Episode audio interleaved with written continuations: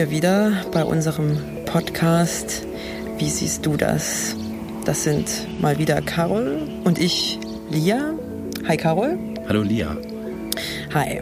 Und äh, genau, wir wollen uns heute, soweit ich das verstanden habe, nochmal ein bisschen um das allgemeine Thema, ja, ähm, blind mit Blindheit leben, ja. äh, bevor wir dann in den späteren Folgen in, in, in die Tiefe gehen zu bestimmten Themen, äh, wollen wir uns einfach heute nochmal damit beschäftigen. Genau, genau. Und wenn ihr euch vielleicht gerade wundert, was da so für schöne Klänge im Hintergrund zu vernehmen sind, ich höre das nämlich besonders stark, weil ich Kopfhörer aufhabe. Mhm. Und da höre ich jeden Pieps, jeden Vogel. Und hier sitzt gerade so ein verdammter, was ist denn das? Ich glaube, es ist eine Amsel. Eine Amsel direkt über unserem Kopf. Und die brüllt hier voll ins Mikro rein. Also wir sitzen gerade draußen bei, bei wunderbarem Sommerwetter. Genau. Und genießen äh, genießen es, dass es so schön sommerlich ist. Ja, die möchte auch ihren Senf dazugeben. Ja, das muss doch auch gleiches jede, Recht für ja, alle gleiches Tiere. Recht für alle Amseln. genau. Okay. Nee, ich freue mich wirklich sehr, dass wir wieder zusammensitzen und dem Plan äh, folgen, dass wir 14-tägig etwas Neues erzählen möchten, insbesondere du. Und hm. ähm, ich hatte es dir jetzt schon, als das Mikrofon oder die Aufnahme noch nicht offiziell war, schon gesagt. Ich bin ein bisschen umtriebig gewesen in Bezug auf den Podcast oder die Verbreitung des Podcasts. Also ihr merkt ja, wir wissen nun mittlerweile, wie der Podcast heißt. er nennt sich Wie siehst du das? Das ist jetzt hier die dritte Folge und wir haben eine Website, auf der dann die Folgen auch nochmal mit Webplayer und so weiter nachzuhören wären. Die lautet, man wird es kaum glauben, www.wiesiehstdudas.de. Dort hat man die Möglichkeit, unter einer jeweiligen Folge dann, wenn man dann draufklickt auf diesen Eintrag, äh, Kommentare abzugeben, ähm, ja, einfach seinen Senf dazu zu tun oder Fragen zu stellen, was auch immer. Was mich übrigens auch gleich zu dem Punkt bringt, ich fände es sehr schön und interessant, wenn die Zuhörerinnen und Zuhörer, die diesen Podcast hier abonniert haben und folgen und zuhören, gerne ihre Fragen an uns, im konkreten Falle an Nia, richten über die verschiedenen Kanäle, die wir so haben. Also da wäre die Möglichkeit, dass ihr über den äh, Kommentarbereich eine Frage hinterlasst. Oder ihr könnt uns äh, bei Twitter folgen ähm, ich kenne da jetzt den Twitter-Handle nicht genau. Ich glaube, es ist genau wsdd-podcast. Dort könnt ihr uns auch anhauen und eine Frage stellen. Ihr könnt uns auch eine Mail schicken. Oder zu guter Letzt ähm, gibt es auch für die Oldschool-Leute die Möglichkeit, zum Telefon zu greifen und anzurufen. Und da gibt es einen Anrufbeantworter, der ständig geschaltet ist. Dort könnt ihr auch gerne was drauf sprechen, wenn ihr mögt. All diese Infos und Kontaktinfos findet ihr auf www.wiesiehstdudas.de. Und ähm, ja, nun genug, äh, genug der Marketing- und Werbestrategie. Ich packe das jetzt wieder ein. Wir kommen jetzt äh, nämlich dazu, ich hatte es schon gesagt, es gab tatsächlich positives Feedback aus verschiedenen Richtungen. Also einmal der Freundes- und Bekanntenkreis, der sich das anhörte, war begeistert darüber, dass das Thema Kernthema dieses Podcasts sein soll. Und sie waren auch begeistert davon, wie du äh, über die Erfahrungen und über Blindheit an sich schon in der ersten Folge berichtet und erzählt hast. Und dasselbe war dann auch äh, bei Twitter der Fall. Da gab es also auch viel Response und Feedback, dass äh, viele positiv überrascht waren und empfohlen haben, diesem Podcast zu folgen. Und es ist tatsächlich eine Frage eingetrudelt, wohlgemerkt von einem Freund von mir. Der hat das bei uns auf der Webseite äh, in die Kommentare eingetragen. Mhm. Und ich würde dich jetzt sofort überfallen mit dieser Frage als allererstes, um das gleich abzuhandeln, dass wir es nicht vergessen. Sehr gut. Und zwar hat der Herr Fischer folgende Frage gestellt. Oder ich lese einfach mal den ganzen Kommentar vor, ist vielleicht besser. Ja. Vielen Dank für diesen tollen, leider viel zu kurzen Einblick in das Leben Sehbehinderter. Mich interessiert, wie man als solcher, also das R in Klammern, solcher, Preise im Supermarkt feststellt, beziehungsweise wie sich der tägliche Einkauf grundsätzlich gestaltet. Macht bitte weiter. So, und ich leite jetzt standesgemäß diese Frage an dich weiter. Das ist nämlich echt interessant. Okay, ja, das ist wirklich ein sehr äh, spannendes Thema. Also, ähm, es gibt inzwischen einerseits die Möglichkeit, ähm, dass du, ähm, wenn du dich zum Beispiel in deinem äh, ja, Everyday Supermarkt, äh, also in dem du dich eben auch gut auskennst und grundsätzlich weißt, wo was steht. Also ne, das Obst Ja. irgendwie vorne und die Nudeln sind irgendwie drittes Regal von links oder irgendwie so. Ja. Ähm, genau, aber dann besteht ja das Problem, ähm, willst du nun, hast du hier nun gerade die Spirelli oder die Vollkornnudeln? Mhm. Stimmt wohl. Äh, sozusagen. Und äh, da gibt es äh, inzwischen verschiedene Apps, ne, so Produkterkennungs-Apps, so, so Ah. Barcode-Leser-mäßig. Ja, ja. Und es fällt heutzutage auch nicht mehr so, also es ist, erfordert ein bisschen Übung, aber äh, grundsätzlich kann man diese Barcodes sehr schön finden auf den jeweiligen Produkten, auf Tüten oder auf Papp. Äh, ähm, Verpackungen. Verpackungen, genau. Und ähm, genau, und wenn man das dann halt dranhält, dann sagt dir die Sprachausgabe des äh, Ah, iPhones oder des sonstigen äh, Smartphones, was ma- man als Nichtsehender ja inzwischen auch Android gut benutzen kann, Ja. äh, sagt dir dann, ja, äh, das ist, das sind die Spirelli oder äh, von, äh, keine Ja. Ahnung. Aber die Preisangabe auch? Kommt die dann auch? Die? Preisangabe kommt in der Regel auch, ja. Ähm, es gibt noch eine Oldschool-Variante, also die aber wahrscheinlich sogar auch manchmal ein bisschen besser ist. Und zwar gibt es ähm, das äh, Verkaufen einem verschiedene Blindenhilfsmittelfirmen, äh, gibt es einen sogenannten Lesefuchs. Oh. Das ist ein, äh, also ein Kästchen, also wie so eine Art Scanner. Ähm, der ist wirklich dafür gedacht, um Produkte im Supermarkt zu lesen. Das heißt also, man kann so ein Ding, äh, das kann man glaube ich auch über die Krankenkasse beantragen, weil das so notwendiges Hilfsmittel im Alltag ist und so. Äh, Und dann gehst du quasi mit dem Teil da rein und scannst dich irgendwie durch den Supermarkt sozusagen. Wie kann ich mir das vorstellen? Also, also ein bisschen wie so ein Handscanner vermutlich, Richtig, oder? du nimmst jedes einzelne Produkt, was du wissen möchtest, nimmst du wirklich aus dem Regal, Jo. hältst das Ding da dran Ja. und der sagt dir dann sogar, also das musst du dann auch nicht irgendwie auf dem Barcode halten oder so, sondern der sieht das Teil und ähm, wenn das nicht gerade ein total unglücklicher Winkel ist, dann Ja. sagt er dir sofort, was das ist. Okay. Sind da natürlich Kopfhörer dran, damit nicht die ganze, der ganze Supermarkt zuhört, was du hier gerade in der Hand hast. Ja. So, aber ansonsten äh, funktioniert das tatsächlich so. Ähm, ich muss dazu ehr- ehrlich gestehen, dass ich das außerordentlich selten mache, seit ich äh, nun, seit sich mein Sehrest so weit verschlechtert hat, wie er jetzt ist, weil ich keine Zeit habe, zwei Stunden lang einkaufen zu gehen. Und gefühlt, also ja, gerade wenn es mal um, um was Neues äh, geht und du Ja. willst dich auch ein bisschen inspirieren lassen und das geht natürlich als Nichtsehender, es, ist, es geht einfach schlecht, äh, außer wenn du zufällig mal gerade was in die Hand nimmst, äh, was eben gerade neu ist. Ich gehe ähm, manchmal also oftmals gehe ich einfach ähm, in den Supermarkt, gehe zur Kasse und frage äh, sozusagen äh, an der Kasse, ähm, hier könnten Sie mir mal kurz helfen. Ich Ja. brauche mal irgendwie so vier, fünf Sächelchen Ja. und ähm, wäre das möglich. Hat bisher noch keiner Nein gesagt. Wollte gerade fragen, ob du da schon irgendwie schlechte Erfahrungen gemacht hast oder Also, so. also ja, tatsächlich, aber nicht hier. Also ich habe ja früher in, äh, in Schwetzingen gelebt. ja, das schöne Schwetzingen in Baden-Württemberg. Ist das Baden-Württemberg? Das ist Baden-Württemberg, aber gerade so. Gerade an der Grenze. Gerade so. Wohin? Ähm, Nach, nach, äh, Rheinland-Pfalz. Ach, na klar, Rheinland-Pfalz. Mhm. Also, äh, Baden, also Schwetzingen gehört quasi zur Kurpfalz, Ja. äh, um das jetzt mal regional so ein bisschen. Also diejenigen, die da in der Gegend wohnen, die wissen das, dass, dass sie das auch sehr äh, drastisch unterschieden wissen Oh, möchten. Entschuldigung. Äh, Weil äh, das, ja genau, das ist halt eine Sache mit ne, Baden und Württemberg und so. Okay, das ja, ist äh, sehr ja, schwierig. Und ähm, Genau, und dort ist es mir tatsächlich auch mal in einem Supermarkt so ergangen, dass ich, als ich äh, nach einer Hilfe fragte, und man hatte mir übrigens vorher, als ich da hingezogen bin, da bin ich extra auch hingegangen und äh, habe dort gefragt, ist das möglich, wenn ich hier ankomme und mal Hilfe möchte zum kurz durchgehen? Ich meine, ich brauche ja nicht sonst was, ne? In einer Viertelstunde ist das äh, spätestens erledigt. Ähm, und da haben die mir gesagt, ja, selbstverständlich und das wird alles möglich sein und so. Und ähm, genau, und dann äh, kam es dazu, dass sich dann mal der, der Schichtleiter dort sozusagen beschwert hat. Ähm, und hat mir Hausverbot erteilt, hat mich quasi Nein. wirklich rausgeworfen. Ja, das war, das war wirklich eine ganz schlimme Erfahrung damals. Also es ist jetzt schon ein paar Jährchen her. Ähm, also es muss um die fünf Jahre inzwischen schon her sein. Äh, sogar, doch, doch fünf Jahre ist es her. Und ähm, das war echt krass. Und ich bin dann auch erst gar nicht mehr hingegangen. Also ich habe zu der Zeit in der WG gewohnt und habe ich dann einfach eine WG-Kameradin erstmal einkaufen Ja. gehen lassen. Ja. Ähm, so, aber andererseits war das auch so ein bisschen mit der Teil in der WG, den ich eigentlich erledigen sollte, das Einkaufen gehen. Also ne, okay. ne, man teilt sich ja immer so ein bisschen netterweise rein, wer Klar. macht was und so.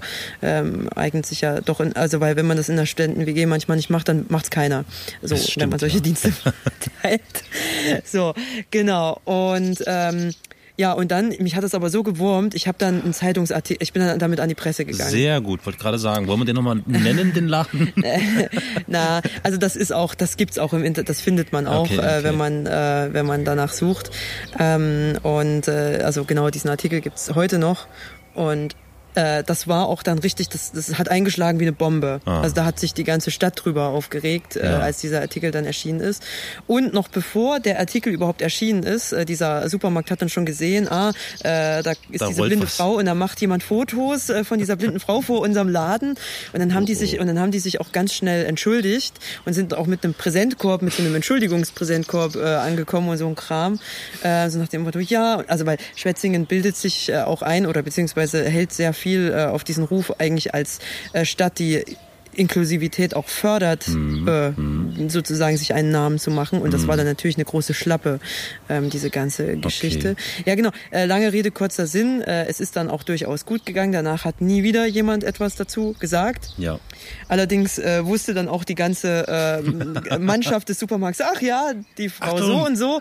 Äh, Lia H. kommt. Genau, geht mal wieder äh, einkaufen. Also jeder kannte danach meinen Namen. Und auch wenn ich irgendwie mal durch die Stadt ging, da habe ich dann natürlich, ne, wenn sich alte Leutchen, ha, das ist doch das blinde Mädel, was? Ach. Punkt, Punkt, Punkt und mm. so weiter und so fort. Mm. Ähm, das war dann natürlich der unangenehmere ähm, Nachsang. Ähm, mm dieser ganzen Angelegenheit. Aber ich bereue es trotzdem nicht, weil es gibt einfach gewisse Dinge, für die muss man diesen Preis zahlen. Das und, stimmt, ja. Und, also ich finde es auch mutig, dass du, die, also das ist, also ich meine, man weiß ja, worauf man sich da einlässt, wenn man so, so eine Welle lostreten möchte. Ja, ja. Aber es ist mutig, dass du gesagt hast, nee, weil das ist nicht akzeptabel. Das geht, nee. das geht überhaupt nicht. Also mir war auch nicht nur an, an mir selbst äh, in dem Sinne gelegen, sondern ähm, also ich kannte zum Beispiel auch andere Blinde in dem Ort, die sich bis dato nie einkaufen gehen getraut haben mhm. und die es dann aber, nachdem dieser Artikel raus war und auch äh, die äh, dann auch das Statement des Supermarktes, dass selbstverständlich auch ähm, blinde und sehbehinderte Käuferinnen und Käufer herzlich willkommen sind in ihrem Supermarkt, haben die sich dann nämlich auch mal getraut, einkaufen zu gehen und auch Sehr mal gut. Hilfe in Anspruch zu nehmen. Ja. Und mir haben auch viele ältere Herrschaften auch mal so beim äh, sozusagen Gehen, äh, mal so im Vorbeigehen auf die Schulter geklopft und auch gesagt, dass die oft äh, Probleme hatten in diesem Supermarkt, wenn mal irgendwie was zu hoch stand im Regal mhm. und sie nicht rankamen oder sich nicht mehr getraut haben, da auf diese Leitern zu klettern, um da sich ihr Zeug runterzuholen und dass da nie jemand geholfen hat, äh, weil ja, ne, jeder ist sich selbst manchmal auch der Nächste mhm. ähm,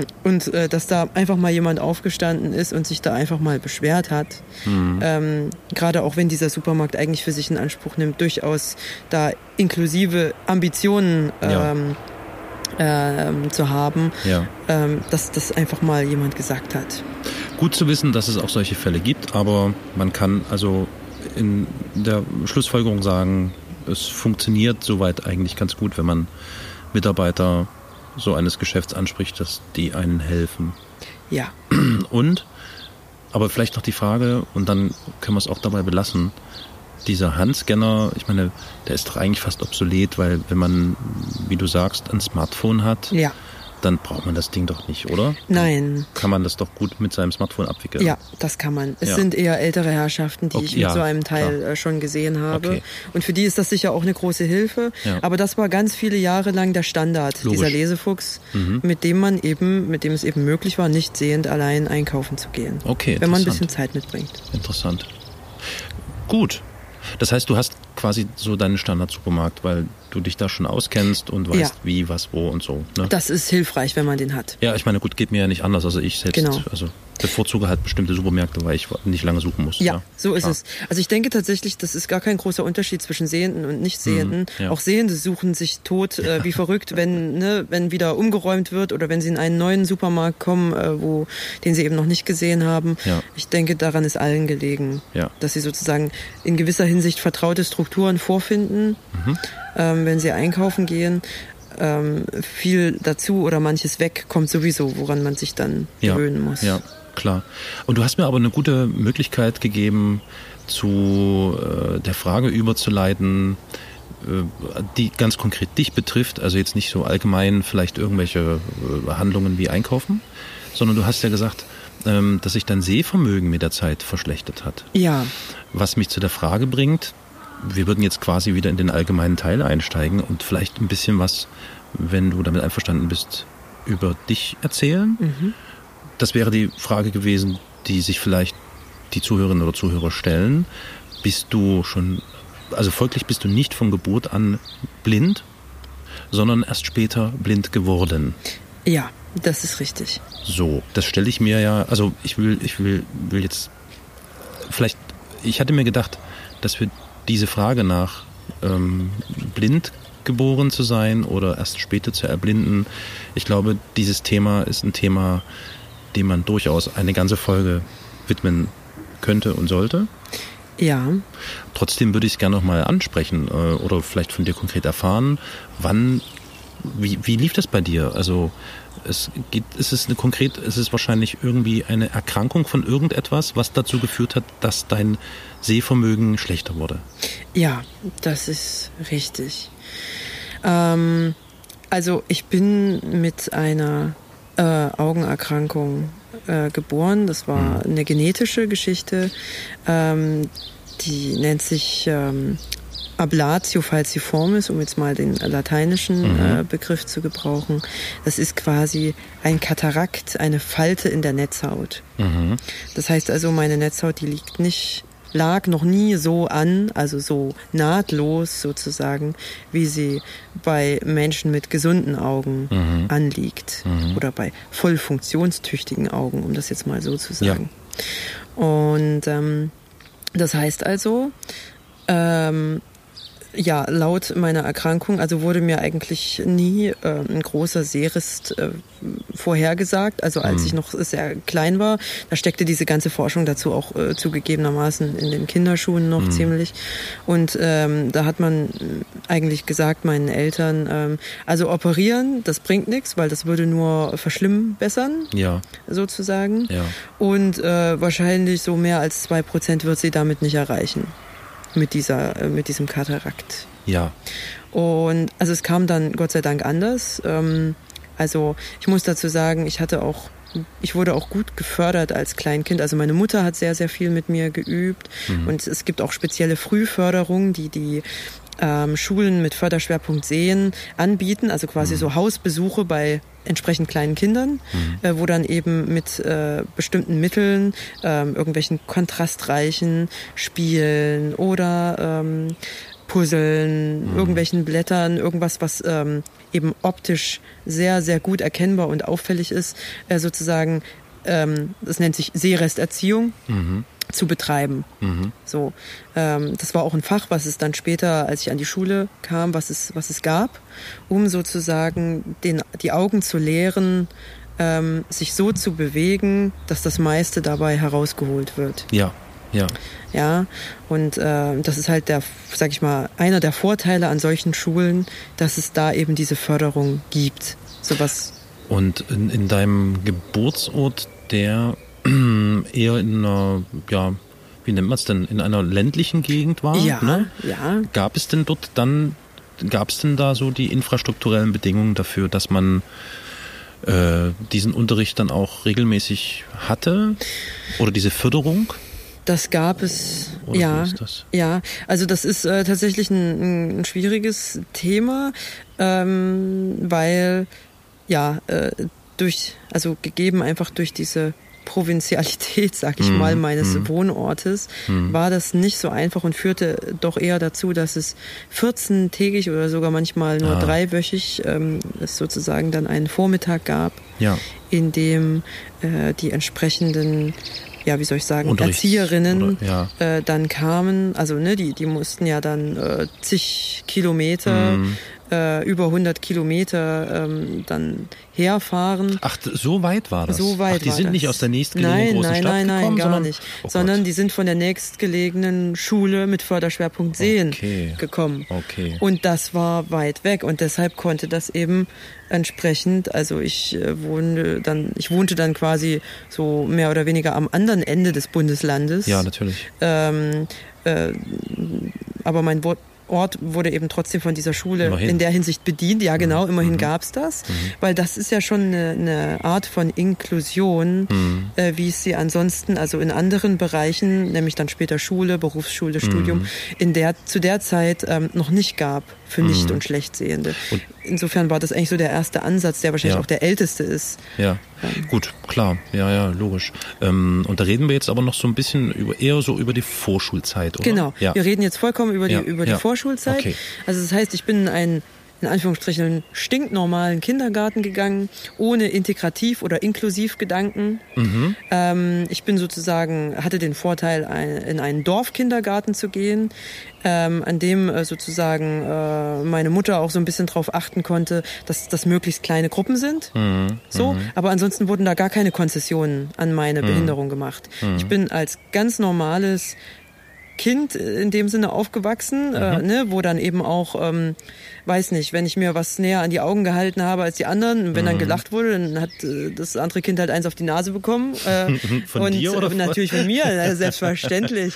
Und äh, genau, und dann war die Sache erledigt. Ja. Also ich, ähm, es gab keinen kein Schutzschild äh, vor mir, keine äh, Einzelbetreuung, die sich da irgendwie nur um mich gekümmert hätte und mich beschützt oder mich gefördert oder wie auch immer hätte. Ich musste mir selbst mein Recht verschaffen, was finde ich im Rückblick gesehen auch gut war. Also ich habe Ja. dadurch halt gelernt, also auch so dieses Sozialverhalten, was man einfach, äh, was es gut ist zu beherrschen, wenn man dann in die Schule kommt. Ähm, Naja, das ist, äh, ja, und, und das haben halt viele Nichtsehende so das nicht. wollte ich, ich wollte, genau, wollte ich gerade ansprechen. Also da kommt mir ja sofort in, in, in den Kopf so, so das klassische Förderschulmodell, ne? Ja. Zum Beispiel, ähm, was ja in einigen Bundesländern ja immer noch verbreitet ist und auch von einigen äh, Parteien und, und Politikern ja auch irgendwie immer noch präferiert wird, im Gegensatz zu der jetzt immer mehr zunehmenden Bemühungen, dass Inklusion betrieben wird. Sprich, Ja. dass Menschen mit Defiziten mit anderen Menschen, die vielleicht nicht diese Defizite aufweisen, zusammen leben, Lernen, lernen, ja. leiden, was auch immer können. Ja, lachen, weinen. Lachen, weinen, tanzen.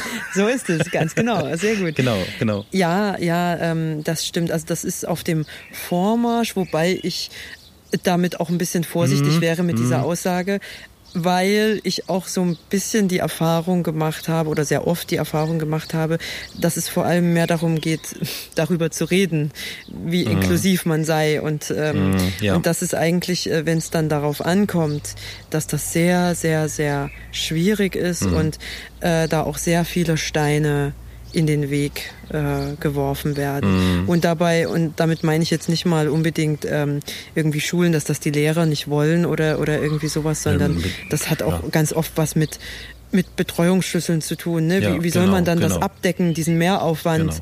den zum Beispiel ein, ein nicht sehendes Kind in einer Klasse benötigt und so weiter und so fort. Also da gibt's ganz viele ähm, Dinge, wo, wo die Regierung dann eben auch sagt, ja, das ist alles möglich, aber eigentlich gar keine Instrumentarien geschaffen werden, wie es denn möglich werden soll. Mhm. Ja, die sind dann Und auf sich allein gestellt. die Fachkräfte stehen alleine da, die Eltern der jeweiligen Kinder, die das gerne möchten, stehen alleine da, weil welche, nennt mir mal Eltern, die nicht wollen, dass ihr Kind in ihrer Gegend, in ihrer Region, in ihrem Heimatort, womöglich in die Schule, in die die großen Geschwister oder in die Teile der Eltern selber gingen in Ja. ihrer eigenen Generation, äh, dann jeweils wieder zur Schule kommt. Ja, ja, das hat was mit Verwurzelung, mit Heimat äh, zu tun Genau. Äh, und auch mit Wohlfühlen, mit Geborgenheit. Schon wieder so eine Überleitung. Och, Lia, du machst es mir heute so schön einfach, das ist toll. Aber okay, du, du, du hast also, entschuldige, dass ich jetzt so, so abrupt unterbreche, äh, du hast also deine eigene Art der Inklusion erleben, äh, ja, dürfen es vielleicht Ja, äh, müssen. Genau. Ich fasse das vielleicht mal kurz ein bisschen Mhm. zusammen. Also, bei mir war es so, ähm, dass ich in meiner Vorschulzeit in einen, ja, normalen äh, Kindergarten, in einen Regelkindergarten, wie man das so schön sagt, Mhm. gegangen bin, aber ähm, zu Hause und gelegentlich sogar auch im Kindergarten individuelle Förderung mit diesem Förderschwerpunkt Sehen genießen konnte, während ich ab meinem seit meinem sechsten Lebensjahr, also beziehungsweise mit Beginn meiner mit meiner Einschulung sozusagen Mhm. dann ähm, wiederum in einem Förderkonzept äh, zu Hause war, eben dadurch, dass ich dann eben auf eine äh, Schule mit Förderschwerpunkt Sehen gegangen bin und dann erstmal aus dieser inklusiven Richtung eigentlich raus war. Gut, das war jetzt zwar keine So. inklusive Richtung, aber äh, ja, doch, oder okay, man hat es so nicht genannt. Aber am Ende ja, stimmt. Ähm, halt, ja. Das, also ich würde das jetzt, also meine Kindergartenzeit würde ich durchaus als inklusiv bezeichnen. Natürlich, ja. Also jetzt so, wenn man sich die Definition von Inklusion anschaut, stimmt schon. Ja, ja. Ähm, davon war damals nie die nee, Rede. eben, eben. Das Ähm, ich. aber es gab ja auch früher Pocken und es wusste keiner, dass es die Pocken waren. Stimmt. Also verstehst du, nur weil dieser Name noch nicht da war, Ja. ähm, heißt es ja nicht, äh, dass es das nicht gab äh, in gutes- dem Sinne. Sehr gutes Bild. Äh, zum Beispiel.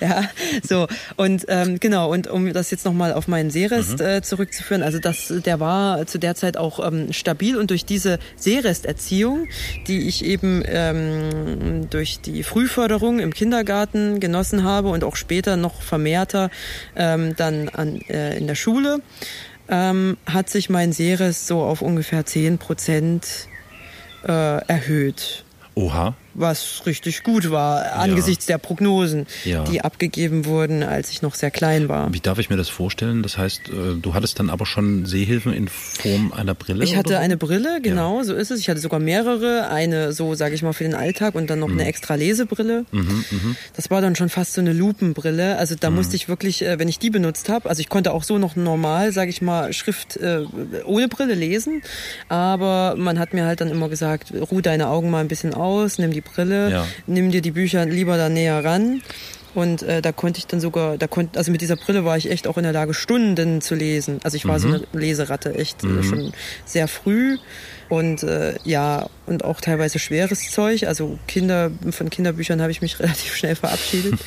ich wollte dann eher äh, Karl May und, und keine Ahnung, äh, Nibelungensaga und so ein Kram lesen. Also was auch einfach vom Text her äh, für so ein kleines Kind äh, ziemlich schwierig ist. Ja. Äh, und ähm, ja, aber äh, genau, mit, mit dieser Lesebrille konnte ich das dann eben einfach lange tun. Darf ich dir mal eine Frage stellen, die mir gerade in den Kopf kommt? Schieß los. Also ich will jetzt nicht, ich will jetzt nicht pauschalisieren, aber mir fällt jetzt gerade so eine Zufall, so eine Parallele auf zu Louis Braille. Wir haben, als, als bevor die Aufnahme begann, hatte ich dir erzählt, dass ich da in so einem anderen Podcast so eine Episode zu Louis Braille und seinem Leben und seinem Wirken gemacht habe. Und Louis Braille galt gewissermaßen so als ja, Wunderknabe oder Wunderkind, ähm, weil er sich äh, unglaublich intensiv und mit verschiedensten Themen beschäftigt hat, sei es Literatur oder Musik oder was auch immer. Jetzt fällt mir gerade die Frage so ein, äh, ich bitte um Vergebung, wenn das jetzt irgendwie blöd klingt oder so, aber das, ist das vielleicht auch ähm, das fehlende Sehvermögen, vielleicht kann man das auch gar nicht beantworten, aber zwingt einen das dazu, sich quasi intellektuell viel mehr mit Dingen zu beschäftigen, als wenn man äh, mehr sehen könnte? Das ist eine Okay. blöde These, ne? Nee, Ähm, also grundsätzlich ist es keine blöde These. Also ich würde ähm, mal so antworten wollen. Wenn dieses Schicksal einen Menschen mit wachem und neugierigem Verstand trifft, ja. dann ja. Mhm. Das kann auch anders sein. Mhm. Ähm, das ist, äh, muss nicht zwangsweise so sein, aber grundsätzlich, wenn ein Mensch fäh fähig und willig ist zu lernen und ähm, auch sehr schnell sieht, dass er Erfolge damit erzielt, Ja.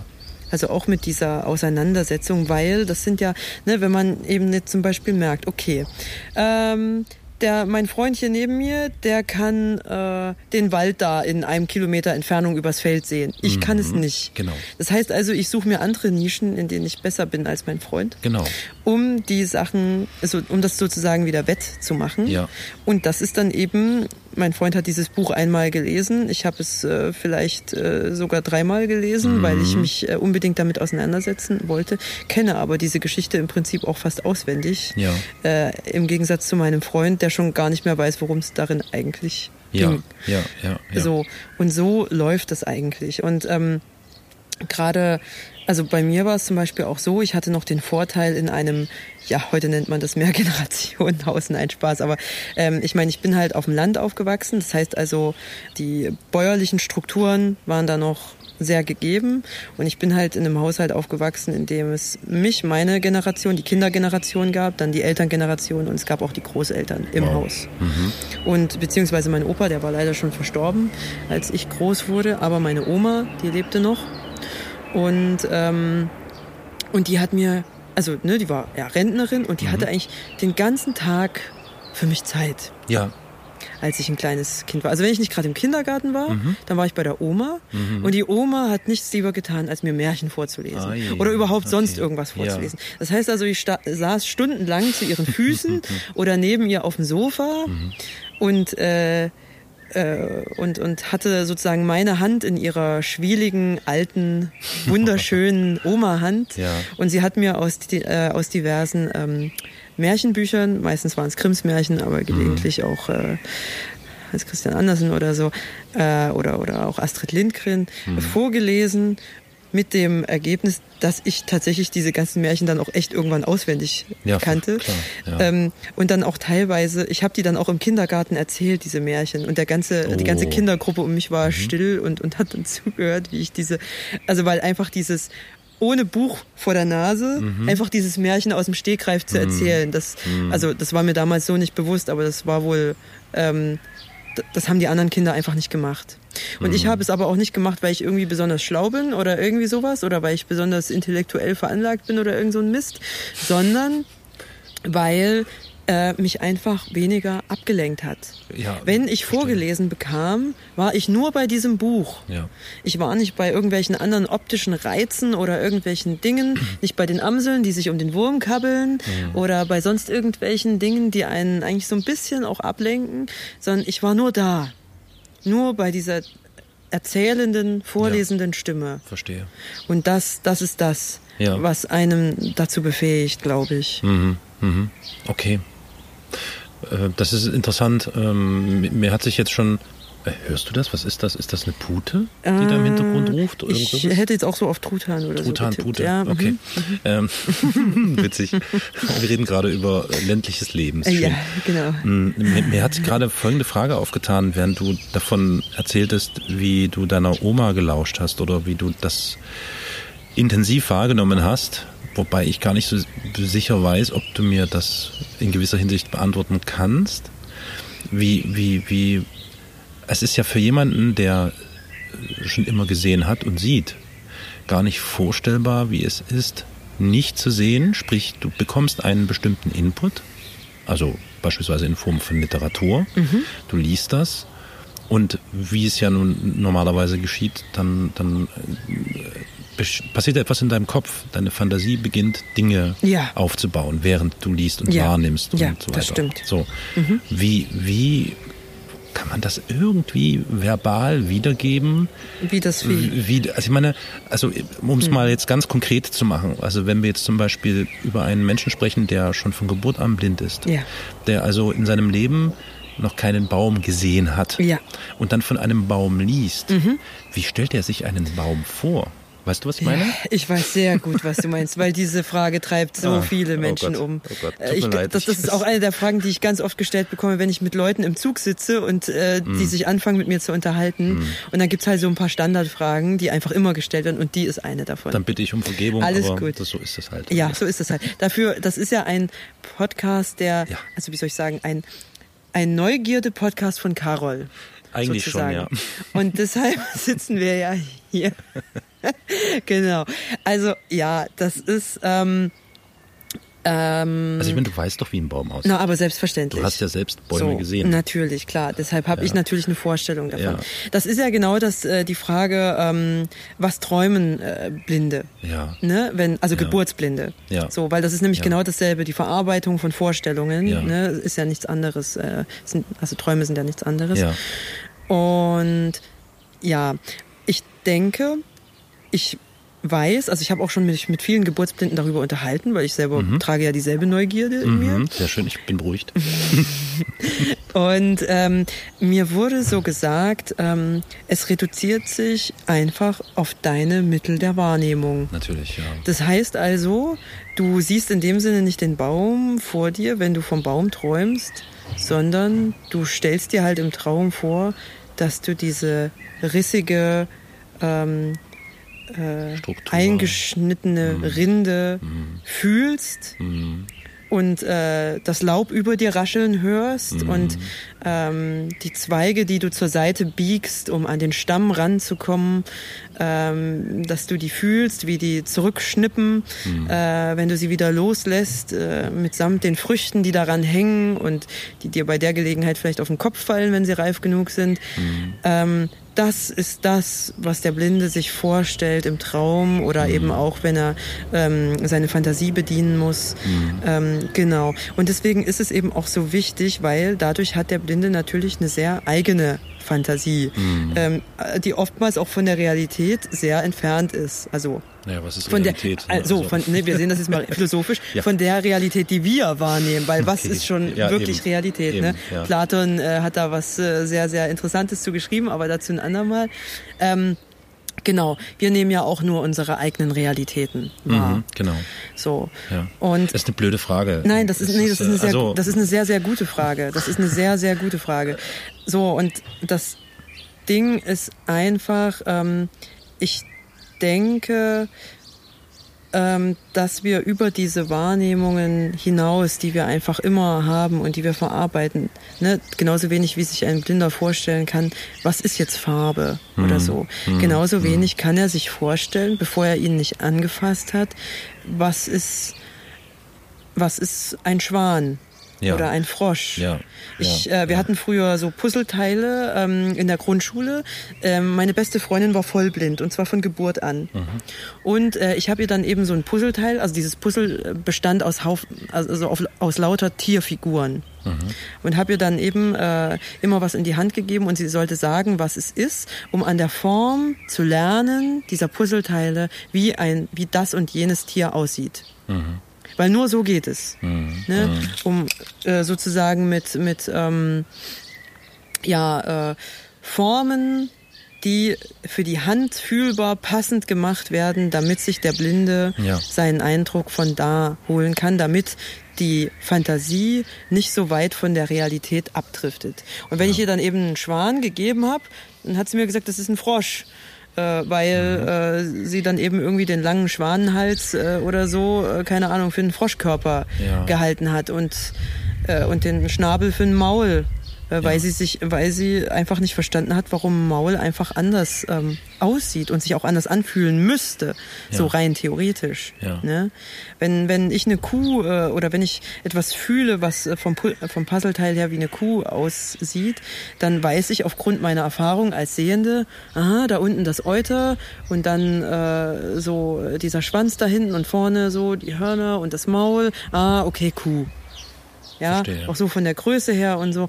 Ähm, genau, und dann vielleicht noch so irgendwie, äh, ja, wenn es auch noch blau ist, okay, Milka-Kuh, wie auch immer.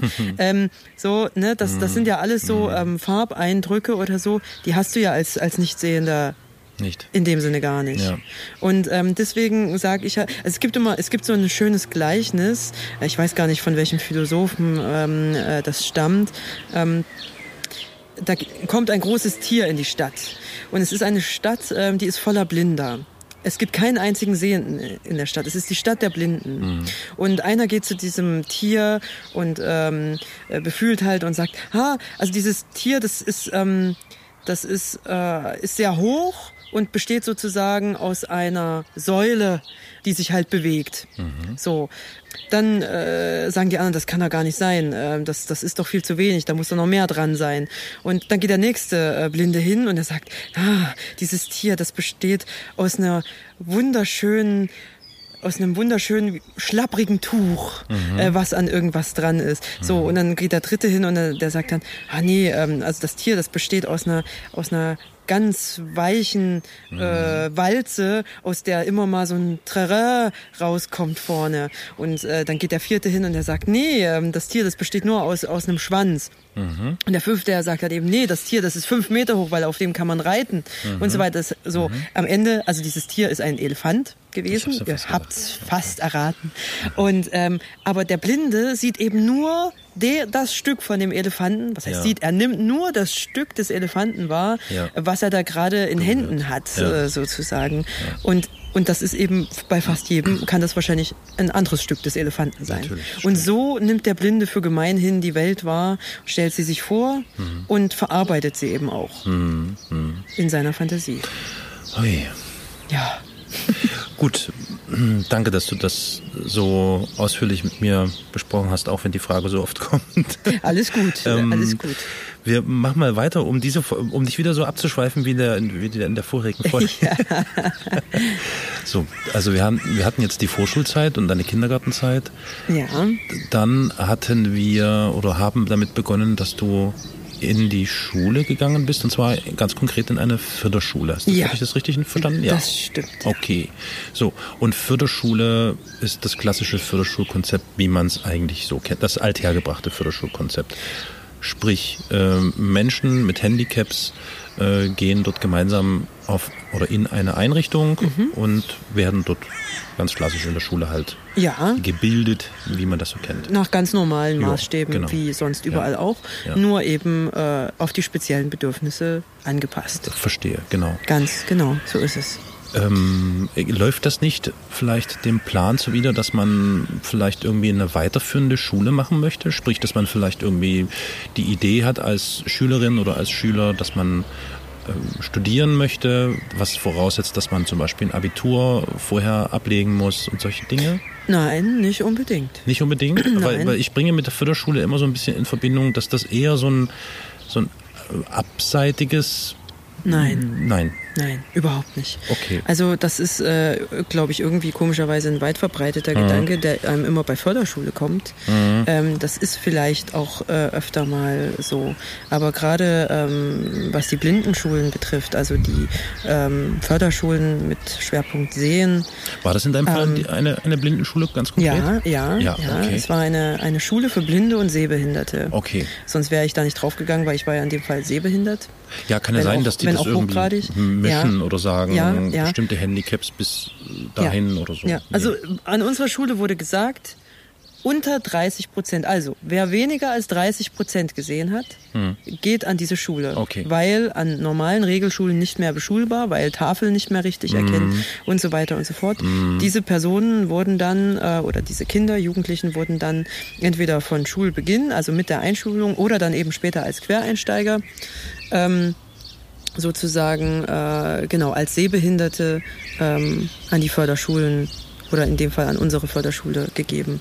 Und ich muss mal dazu sagen, die meisten, die durch diese Klassen, zumindest an meiner Schule damals, gewandert sind, mhm. die haben alle die, also einen Realschulabschluss gemacht, also mittlere ja. Reife. Mhm. Also es hat überhaupt nichts mit weniger Bildung oder sonst irgendwas mhm. zu tun, ganz im Gegenteil. Mhm. Ähm, ich stelle sogar immer wieder fest, wenn ich mit meinen sehenden, gleichaltrigen Freunden spreche, mhm. dass diese Bildung sogar in gewisser Hinsicht intensiver und auch genauer und präziser ja. äh, war, weil einfach unsere Klassenstärken viel kleiner waren. Okay. Das heißt also, die Lehrer konnten viel, viel mehr Input geben und uns auch viel, viel mehr Auskunft geben auf unsere Fragen zum mhm. jeweiligen Thema, als das in einer Klassenstärke zwischen 22 und 30 äh, Schülern ja. jemals möglich wäre. Ja.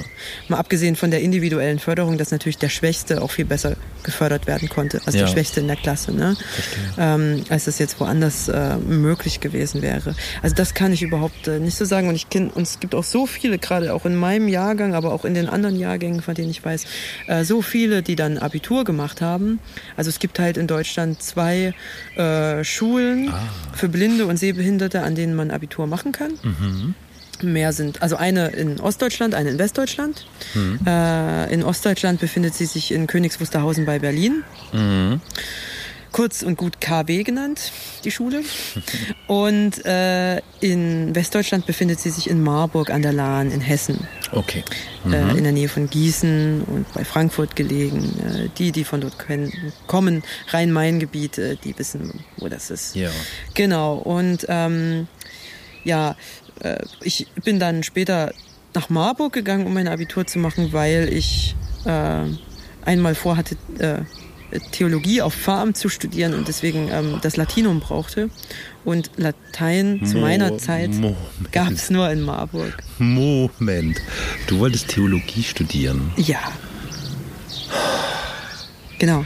Ich überlege, haben wir noch die Zeit für die Frage, wie kommt man zu dieser Entscheidung oder ist das zu, zu intim? Nee, das finde ich oder? eigentlich, das finde ich eigentlich ganz gut, weil ja. ähm, tatsächlich diese Entscheidung auch ganz viel mit etwas zu tun hat, warum ich den Weg, also wie ich ihn auch gehe, auch im Umgang zum Beispiel mit meinem Handicap, mhm. warum ich den Weg so gegangen bin. Eigentlich ist das gar nicht schlecht. Mhm. Wie kommt man dazu? ja, also äh, um jetzt den Wunsch zu verspüren, äh, Theologie ähm, studieren zu wollen, weil ansonsten könnte man ja auch äh, Religionswissenschaften oder irgendwas stu studieren, ja. sollte man wahrscheinlich ähm, ja, dem christlichen Glauben gedanklich, geistlich mhm. sehr nahe stehen. Mhm. Ähm, ich äh, ich habe ja vorhin schon meine, äh, ja, wie soll ich sagen, provinziellen äh, Strukturen, ja. in denen ich aufwachsen durfte, ähm, äh, so ein bisschen kurz geschildert. Mhm. Und dazu gehört natürlich auch immer, ja, die Kirche im Dorf, um das jetzt mal ja. äh, geflügelt äh, ja. so ein bisschen zu sagen. Okay. Ähm, ich hatte damit eigentlich äh, so viel erstmal grundsätzlich nicht zu tun. Mhm. Äh, in meiner, äh, in meinem, ja, wie soll ich sagen, in meiner kleinen Kindheit mhm. und so in meinem Grundschulalter. Mhm. Allerdings ist mir noch eine äh, ja, wie soll ich sagen, ein Ausflug meines äh, Kindergartens äh, mal in eine Kirche, nicht in meine Heimat, also die dann später meine, die Kirche wurde, in der ich äh, äh, in der ich konfirmiert und getauft wurde. Mhm. Aber äh, das war eine andere Kirche und dort ist mir eine Begebenheit äh, in Erinnerung geblieben.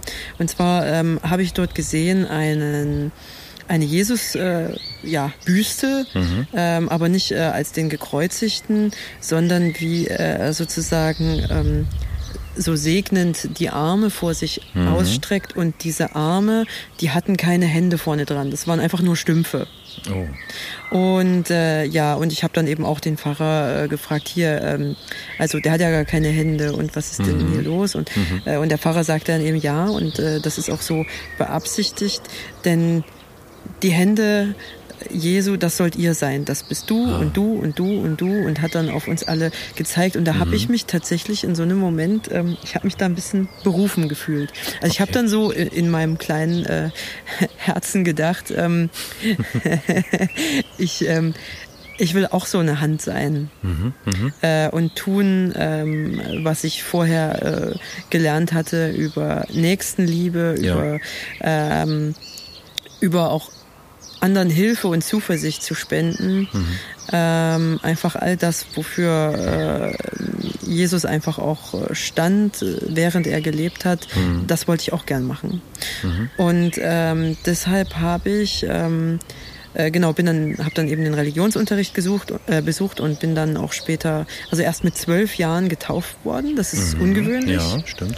Ähm, genau, denn das haben meine Eltern nicht gemacht. Ich bin ja gerade zu so einer Zeit geboren, in der, ja, also ich bin äh, Jahrgang 1989, äh, das heißt also alles ziemlich mhm. turbulent, ne? gerade mhm. so noch DDR, aber nicht mehr mhm. so richtig. Ähm, ich bin ein Wendekind. Ja. Und ähm, vermutlich protestantisches Elternhaus, ja. Ja, ja protestantisches Elternhaus, beziehungsweise zumindest väterlicherseits. Mhm. Und äh, meine Mutter wurde nach altem, äh, sag ich mal, DDR-Dogma äh, erzogen. Also ähm, soll also heißen, äh, eigentlich war über Kirche und, und kirchliche Strukturen und ähm, Glaubenssätze und kirchliche Inhalte, Bibelinhalte etc. Ja. gar nichts bekannt. Mhm. So, deshalb war ich auch nicht getauft. Mhm. Und habe dann eben mit zwölf Jahren selber gesagt, ich will. Ich Okay. will das. Ja. Und äh, das ist, finde ich, auch ein sehr, sehr großer Unterschied äh, zu den üblichen Abläufen, Mm, dass stimmt. man da als kleines Kind äh, über einen Taufstein gehalten wird, Ja. ähm, beziehungsweise in ihn hinein. Ja. Und genau, also ich konnte mich quasi selbst dazu entschließen. Und ähm, habe dann auch äh, in meiner Gemeinde damals einen Pfarrer gehabt, der sich sehr um mich bemüht hat. Also der hat mich nicht alleine gelassen, sondern ähm, der hat mich äh, sozusagen in die junge Gemeinde eingeladen, hat dafür gesorgt, dass ich dort Freundschaften schließen konnte mit ganz normal sehenden Kindern. Und das war übrigens auch was ganz Wichtiges für mich. Ich habe euch vorhin erzählt, ich bin sozusagen in einer Schule mit Förderschwerpunkt Sehen gegangen. Das heißt also, ähm, ganz viele Jahre lang, bis zu meinem, sagen wir mal, 13. Lebensjahr, waren all meine Freunde nicht sehend oder schlecht sehend und kaum normal sehend. Normal sehend war in meinem Bekanntenkreis nur meine Verwandtschaft. Und natürlich die Erzieher, die mich äh, großgezogen haben und betreut haben. So. Und auf Das einmal. Ist, das ist nur das Gegenteil von der Inklusion, die du im Kindergarten erlebt Richtig, hast, ne? so ist es, genau. Die war mir natürlich schon in dem Sinne auch noch in Erinnerung. Ja. Es war gut, diese Kindergartenzeit, Klar. aber Ja. ähm, es prägen einen ja dann auch andere Dinge und man Natürlich. vergisst das auch. Ja. So. Und dann äh, war ich auf einmal mit dieser, ähm, sag ich mal, einerseits kirchlichen Welt, aber andererseits auch äh, damit konfrontiert mit all den, diesen jungen, gleichaltrigen, sehenden Jugendlichen. Und das war gut. Ja. Also wir sind ja dann auch in Rüstzeiten zusammengefahren. Wir haben Wochen äh, ununterbrochener Zeit äh, miteinander verbracht. Und ich war ähm, fast jede Woche ähm, Freitagabend in der in der jungen Gemeinde ähm, und habe da eben mit denen ja Bibel gelesen, gefeiert, Filme geschaut, ähm, wie auch immer. Und die konnten sich dann auch an mich gewöhnen. Äh, Ja. ne? Das war zuerst was Besonderes, aber dann haben die halt gesehen, oh, die ist ja ganz normal, die hat genau, die ist, guckt genau dieselben Filme, die hört genau dieselbe Musik, ähm, die, die liest dieselben Bücher, ist ja alles ganz easy. Äh, nur eben, dass ich in eine andere Schule äh, einfach weiter weggehe und die Woche über in, in einem Internat war. Und so verfestigte sich dein Plan, Theologie So zu studieren, sprich um, um dieser Frage äh, nach Gott Ja. Gottes Sohn weiter nachzuforschen. Richtig. Und was es mit den Händen auf sich hat. Und was es mit den Händen auf sich hat. Das wollte ich dann schon wissen. Ja. Genau. Wie kann ich sozusagen, wie kann ich dazu beitragen, dass Gottes Hände, Jesu Hände in unsere Welt hineinreichen? Aha. Das war so mein, meine Frage. Ja. Und das bewog mich zum Theologiestudium. So, und nun bist du nach Marburg gegangen, Ja. insbesondere weil es dort noch das alte Latinum Ja, äh, äh, oder Bestandteil des Unterrichts war, genau. was du für das Theologiestudium brauchst. Richtig.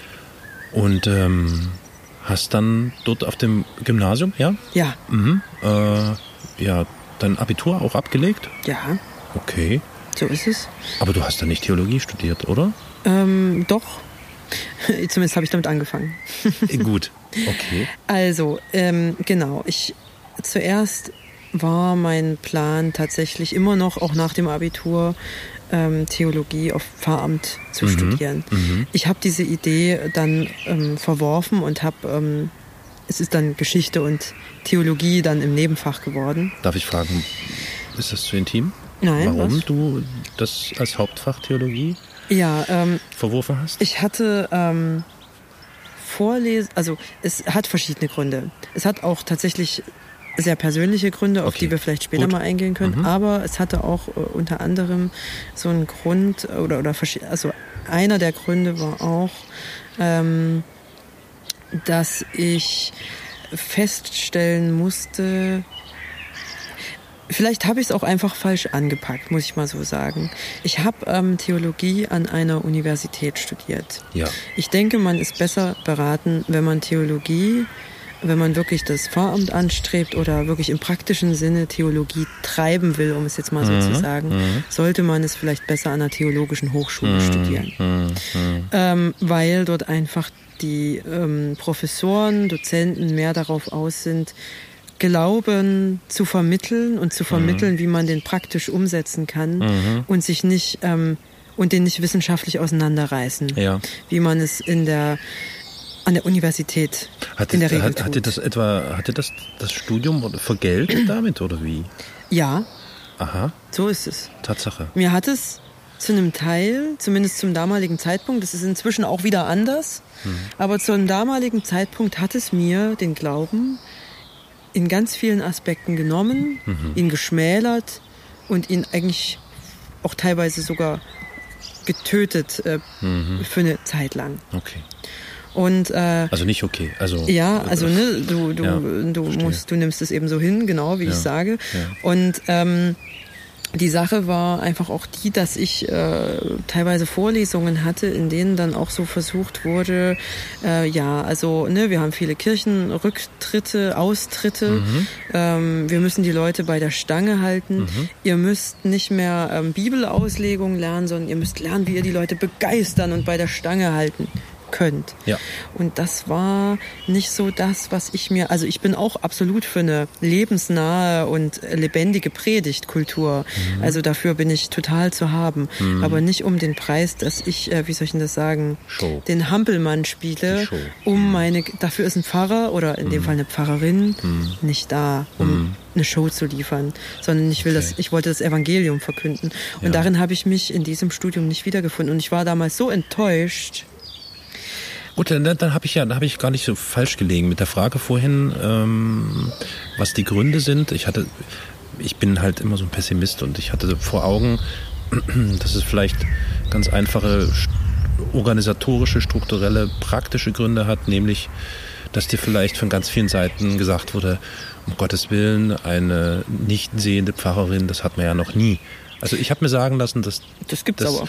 Das, ja, ja, das mag sein, aber ich habe mir sagen lassen, dass das ja vom Bundesland zu Bundesland unterschiedlich ist. Sehr. Wie die, äh, wie heißt es denn, die, die Kirchen, äh, Die Gemeinden, Landeskirchen, ja. Landeskirchen genau damit umgehen. damit umgehen und nicht nur mit dem Thema, so grundsätzlich, wie sie sich verhalten, mal konservativ, mal weniger konservativ. Ja. Also und da reden wir wirklich nur von äh, den, den evangelischen Landeskirchen, jetzt die katholischen natürlich jetzt ganz außen vor. Mhm. Und deswegen kam mir das so in den Kopf, dass es vielleicht das gewesen sein könnte, was Ja. dich dann Ja. davon Ja. abgebracht hat. Auch das ist ein Grund. Hm. Das stimmt. Also ähm, das war auch etwas, was mir von meiner Landeskirche, in die ich eintrat, beziehungsweise von der ich mich so auf die Liste habe setzen lassen, Mhm. wie, es, wie man es tun muss, wenn man äh, Theologie beginnt mit dem Ziel Pfarramt, ähm, äh, auf Pfarramt zu studieren. Ähm, ja, da wurde mir auch gesagt, ja, also ob wir sie dann letztendlich ordinieren können und ihnen eine Geme das steht noch in den Sternen, ob wir ihnen dann eine Gemeinde geben können oder welche Aufgaben sie dann begleiten. Machen sie erstmal los, aber wir können ihnen da, also wir wollen ihnen jetzt auch nicht ihre Hoffnung nehmen, aber allzu viele Hoffnungen machen können wir ihnen quasi Okay. auch nicht. Das wurde mir von meiner äh, Landeskirche damals auch so ein bisschen so, also natürlich durch die Blume und Ja, mit sehr ja. netten und äh, hoffnungsvollen Worten, aber ja, Mhm. Ähm, genau. Okay. Gut. Ähm, Und das ist sicher in anderen Landeskirchen anders. Das muss ich das vielleicht auch mal dazu ist sagen. sicher unterschiedlich, ja, Ja. Mhm. klar, klar. Okay, gut. Das heißt, du bist dann also von dem Plan abgerückt, Theologie, dich nur auf Theologie zu konzentrieren, hast das als Nebenfach gemacht und Mhm. Ja. dann Geschichte studiert. Genau. Okay. Ich habe das, also ich habe in der Hinsicht ohnehin, äh, umso mehr es aufs Abitur zuging, ein Problem gehabt, weil ich wollte im Prinzip, ach, ich hätte alles, ich wollte alles studieren, wenn es nach mir gegangen wäre. Ich hätte gern Politikwissenschaften studiert. Religionswissenschaften äh, Wissenschaften Oh. kamen gleich danach. Geschichte sowieso, Literaturwissenschaft hätte mich noch sehr interessiert, Ja.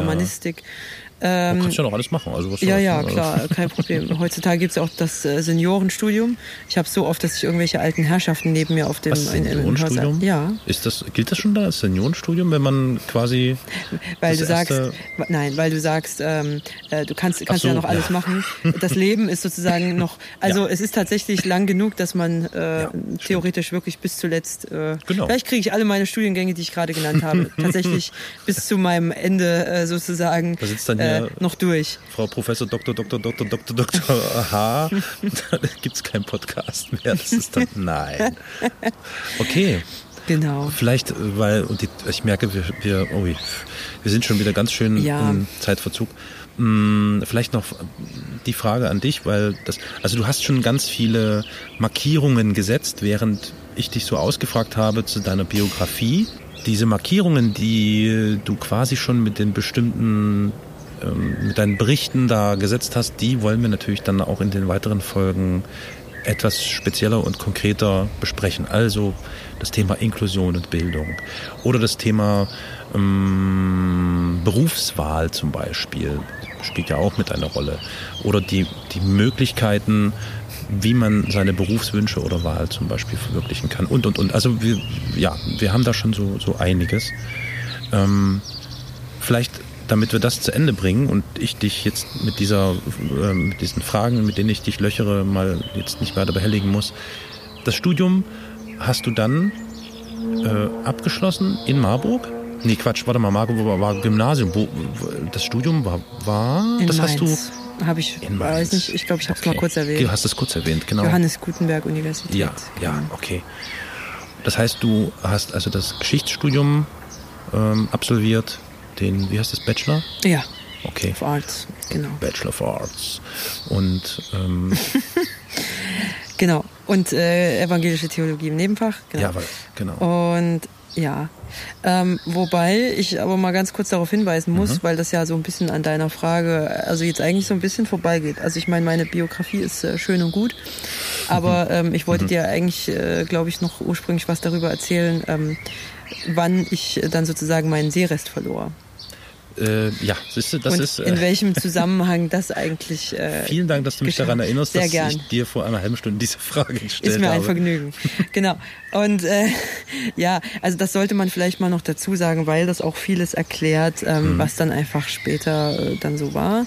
Und ähm, genau, also ich hatte sozusagen bis zu meinem 19. Lebensjahr, also da bin ich dann in, schon in Marburg auf dem Gymnasium gewesen, äh, hatte ich einen stabilen Seerest, der mir einerseits noch durch die, ja, wie soll ich sagen, durch die Natur meiner Erkrankung verblieben war. Also dadurch, dass zwar eben die Netzhaut nicht direkt anlag, aber eben an vielen Stellen eben doch anlag und mir so die Möglichkeit gab zu sehen. Mhm.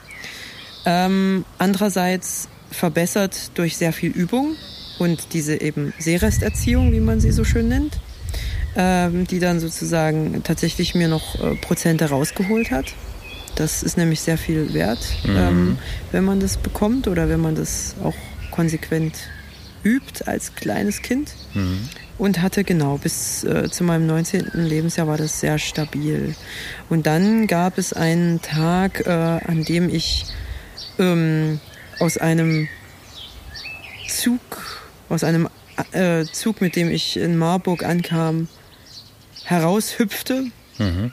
weil äh, da sozusagen der Höhenunterschied zwischen Zug und Bahnsteigkante, Ja. der war sehr hoch. Ja.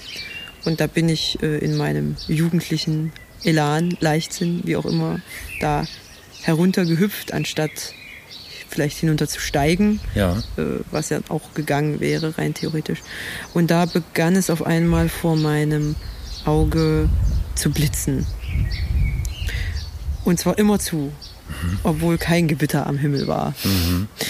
Und ähm, ich wusste anhand, also ich meine, ich bin ja seit meinem seit meinem ersten Schuljahr bin ich an eine Blinden- und Sehbehindertenschule gegangen. Ich war mit sämtlichsten Augenerkrankungen zwangsweise vertraut, weil sie einfach ständig um mich herum liefen, diese Augenkrankheiten, ähm, äh, getragen halt von anderen Mitschülerinnen und Mitschülern.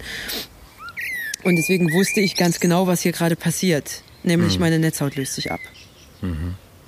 Und ich habe das erstmal, also ich habe zuerst das eine Weile, also eine Nacht habe ich das erstmal so laufen lassen, weil ich ähm, mir nicht ganz sicher war, ob das jetzt wirklich, ob diese Blitze jetzt nicht irgendwie eine Einbildung von mir, also ich, Ja. muss, ich wollte mir sicher sein, ob das jetzt wirklich so ist. Und ähm, als das am nächsten Morgen nicht aufhörte und ich auch gemerkt hatte, wie bei so einem Lichtdimmer, äh, dass es quasi immer dunkler um mich drum herum wird, habe ich, äh, bin ich dann auch zum, in die Augenklinik gefahren. Ich meine, ich wohnte ja nur glücklicherweise gleich in Marburg und da ist ja auch gleich die Augenklinik.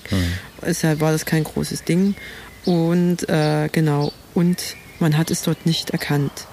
Man hat, man hat mich dort, also man hat mir dort gesagt, nee, äh, was Sie sagen, das stimmt nicht. Und hat mich nach Hause geschickt. Willst du mir sagen, dass man das hätte verhindern können?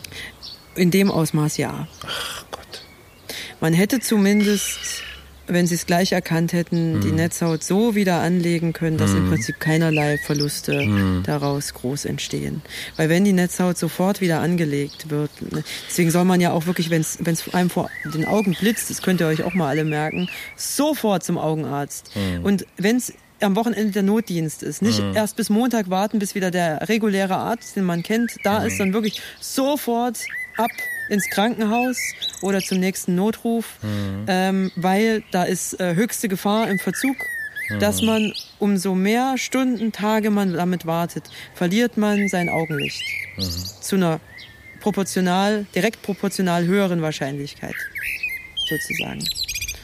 Und und das ist, äh, ja, ähm, ich habe damals, ich habe dann halt auch gedacht, ähm, ich meine, ich war 19, ich war mir auch meiner selbst äh, nicht so gewiss. Ich ähm, habe dann gedacht, ja, vielleicht haben sie irgendwie recht und ich, ich bilde mir hier was ein. Und dabei war mir ja klar, ich sehe immer weniger, es blitzt die ganze Zeit, es wird immer dunkler. Scheibenkleister. Und ich habe das dann eine Woche so laufen lassen und habe dann immer mehr gemerkt, oh Gott, ich kann gar nicht mehr lesen. Ich, äh, ich kann die Buchstaben nicht mehr erkennen. Wo sind die Sitze im Bus und in der Bahn? Ich bin dann da irgendwie durch, den, durch die Straßenbahn gestolpert, damals in Dresden, das weiß ich noch. Und ja, und dann äh, die Woche drauf, da konnte ich es dann nicht mehr aushalten und und bin dann ähm, zu meiner, also damals zu einer Augenärztin gegangen. Ich hatte noch gar keine, weil wie gesagt, es war alles stabil und Ja. ich äh, habe das, ich habe das gar nicht groß kontrollieren lassen. Ja. Und die hat mich dann, äh, weil ich da so rumgejammert habe, äh, sozusagen nochmal nach Gießen geschickt, also in die Nachbaraugenklinik sozusagen, äh, zur Kontrolle. Und die haben dann sofort notoperiert. Die haben das sofort gesehen und haben sofort noch am selben Tag sozusagen, ich stand äh, in der Jacke im, im Krankenhauseingang und so ab, auf dem OP sozusagen, ohne groß äh, rumzufackeln und haben mir dann meine Netzhaut wieder angelegt. Okay. Und danach konnte ich dann auch definitiv wieder mehr sehen, aber nicht so gut wie vorher.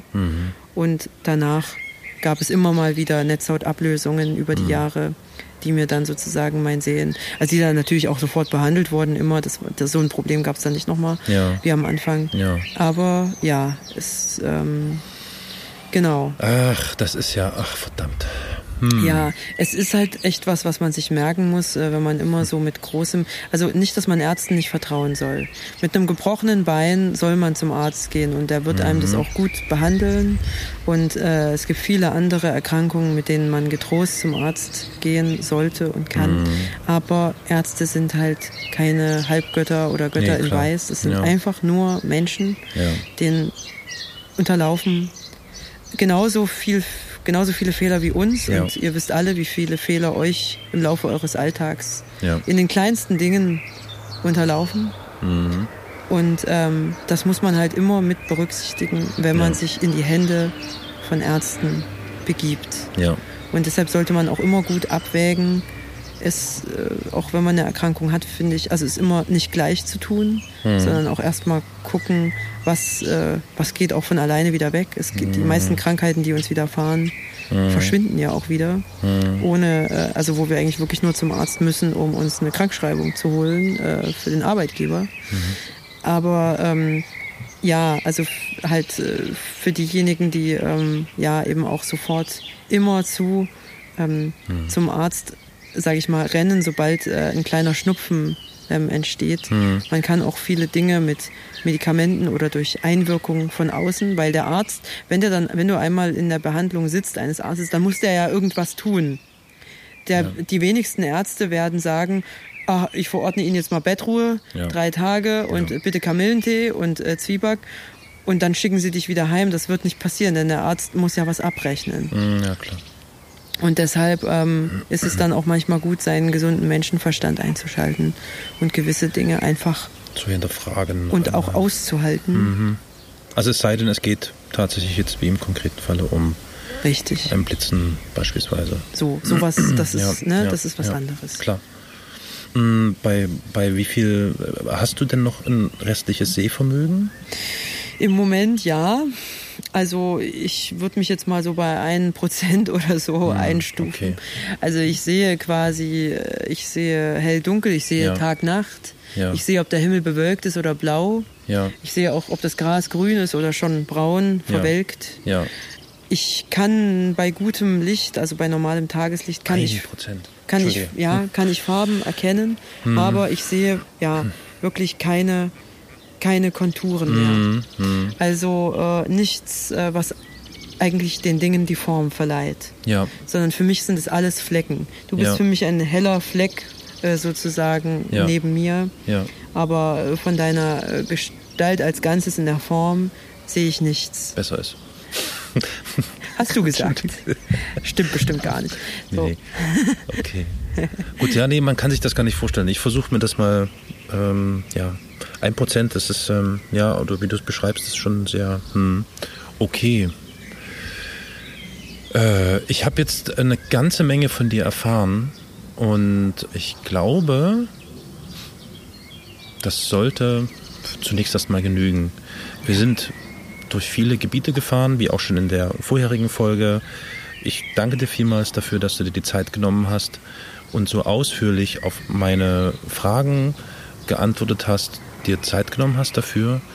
Und ich freue mich schon darauf, dann in der nächsten Folge, die äh, dann im 14-Tagesrhythmus erscheint, mit dir gemeinsam, das wäre dann so der erste Anknüpfungspunkt vermutlich, äh, so ein, wirklich so ein speziell, und dass wir uns ein Thema herausgreifen, nämlich das Thema Alltag. Ja. Das ist so der Plan, den wir haben. Mal sehen, ob wir den auch wirklich so verfolgen. Also nochmal danke dir, Lia, dass du die Zeit hattest, den Neugierde-Podcast von mir zu befüllen. Sehr gerne. War mir ähm, ein Vergnügen und ich hoffe, ich konnte auch eure Neugier äh, sozusagen ein bisschen äh, weiter befriedigen, was ähm, einfach Infos über dieses ganze Thema angeht. Und mhm. auch von meiner Seite nochmal vielen Dank, dass ihr uns zuhört. Äh, vielleicht noch eine Bitte an euch, liebe Zuhörerinnen, liebe Zuhörer, wie schon anfangs gesagt, wenn ihr Fragen an Lia habt, dann bitte stellt sie uns auf den verschiedenen äh, Kanälen, die wir anfangs genannt hatten. Und zuletzt noch die Battle-Bitte an euch bei den äh, Podcast-Plattformen, wo ihr diesen Podcast bezieht. Also es sei beispielhaft genannt äh, Apple Podcasts oder noch iTunes oder Spotify oder wie auch immer. Ähm, dort bitte gerne Sterne mit Sternen bewerten, wie ihr dieses äh, Projekt, diesen Podcast findet. Gerne auch noch ein paar Worte dazu schreiben wenn ihr mögt, also rezensieren. Das hilft immer. Das ist, und das gibt uns auch so eine gewisse Bestätigung, dass wir auch äh, interessierte Zuhörerinnen und Zuhörer haben, die das ähm, bewegt und interessiert. So, genug geredet. Ähm, Lia, ich danke dir also nochmal. Ich danke euch, liebe Zuhörerinnen, liebe Zuhörer, und verabschiede mich hiermit bis zum nächsten Mal. Ciao.